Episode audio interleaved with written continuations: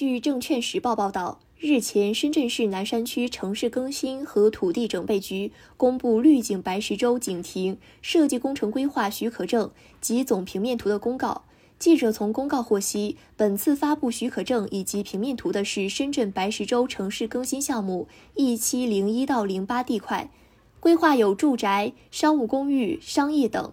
本次发证的为一栋五座塔楼，其中包括三座超高层住宅，均为七十四层。如果七十四层的住宅真正建成，有望成为深圳住宅第一高楼。公司曾公开表示，项目开发周期预计八到十年。二百四十四米，七十四层到底有多高？现在深圳第一高楼平安金融中心高度为五百九十二点五米，对比香港最高住宅天玺二百七十米，也只低了二十六米。据贝壳研究院统计的深圳高楼排行榜，目前深圳最高住宅是位于福田保税区的嘉福华尔登府邸，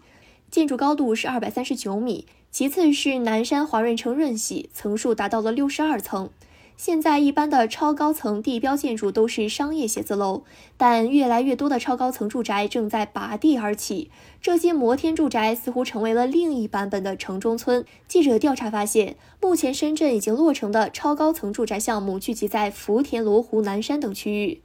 层数都超过五十层，多数来自城市更新项目。例如，位于罗湖区的水贝村城市更新项目，笋岗的万象华府项目，住宅部分的层数都超过了五十层。此外，一批摩天住宅已在路上。相关规划显示，罗湖布新水围村旧改项目由五栋七十七超高层住宅以及多栋高端写字楼组成。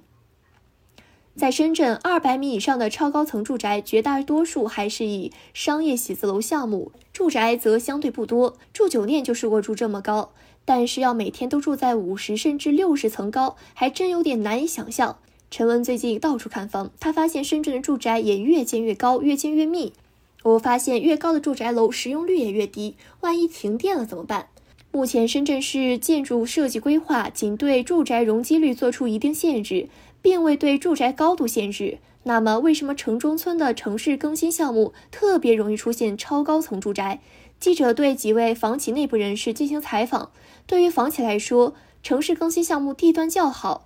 加之拿地成本和时间成本不断攀升，项目往往也会被建成利润率更高的超高层建筑。广东省住房政策研究中心首席研究员李宇佳认为，城市更新后出现这种超高层住宅其实是必然结果。因为当下更新的成本越来越高，大家对房价上涨预期很高的时候，村民的回迁要价也会比较高，这是需求端。对于供给端来讲，许多开发商都在紧盯深圳的旧改市场，而且城市更新要回归公共属性，必须给公共配套留足空间，这样对于开发商来讲赚钱就越来越不容易，就必须以提高容积率为代价。对于超高层住宅而言，刚开始或许看不出什么问题来。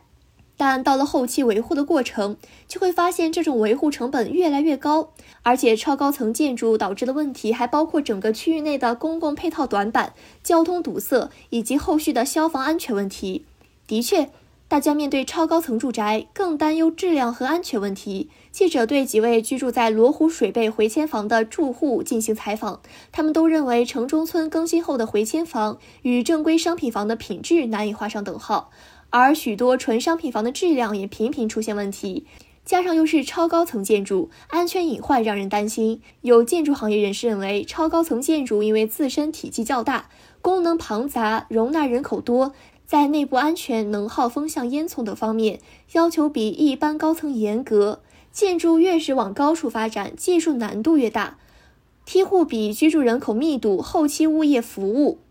楼层选择、户型、朝向都是决定舒适度的重要因素。去年，住房和城乡建设部就关于加强超高层建筑规划设计管理的通知征求意见稿公开征求意见，其中就提出各地要严格控制新建超高层建筑，各地相关部门审批八十米以上建筑住宅、一百米以上公共建筑设施时，应送当地消防救援机构征求意见，以确保与当地消防救援能力相匹配。在深圳。即使改造成本较大，开发商仍先下手为强。谁能握住更多资源，未来产生的收益机会也就越多。易居研究院智库中心研究总监严跃进表示，深圳当前房地产市场正进入到存量土地市场开发阶段，尤其是很多深圳城中村项目，未来会有用作租赁住房改革的导向。当然，对于部分城中村业务来说，可能还需要谨慎一点，